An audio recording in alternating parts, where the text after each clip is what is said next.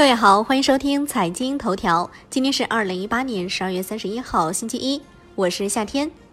来关注国内股市，外资参股券商设立申请的审批进程加快，三家外资参股券商的设立申请已获证监会受理。这三家券商分别是方圆证券、汉华证券、华盛国际证券。二零一八年港股 IPO 上市数量和筹资额双冠全球。全年香港市场共有二百零五家公司首发上市，同比增加百分之二十三，IPO 宗数创同期历史新高，筹资额两千八百七十七点五七亿港元，同比去年一千四百三十六亿港元的筹资额增加了百分之一百点三九。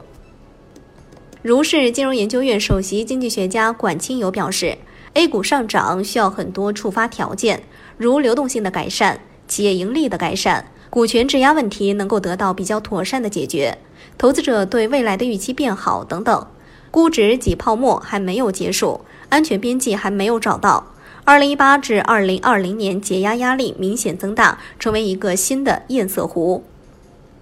金融方面，深圳市基础设施投资基金揭牌成立，基金首期整体规模一千亿元，远期整体规模将达到两千亿元。楼市方面。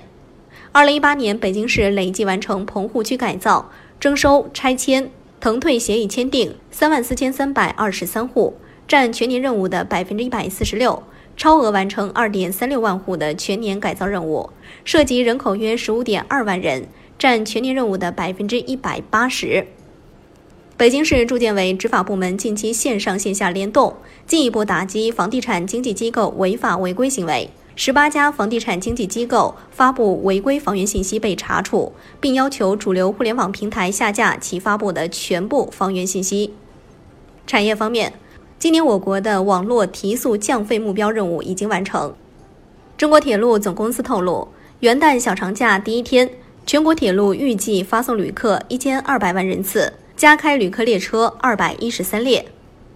海外方面。作为跨太平洋伙伴关系协定的升级修订版，《全面与进步跨太平洋伙伴关系协定》于十二月三十号正式生效。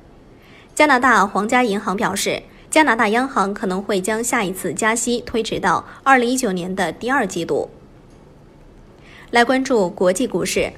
贝莱德全球首席投资策略师理查德·特尼尔表示，投资重点应该放在股市。仍然关注现金流状况良好、持续增长且负债低的企业。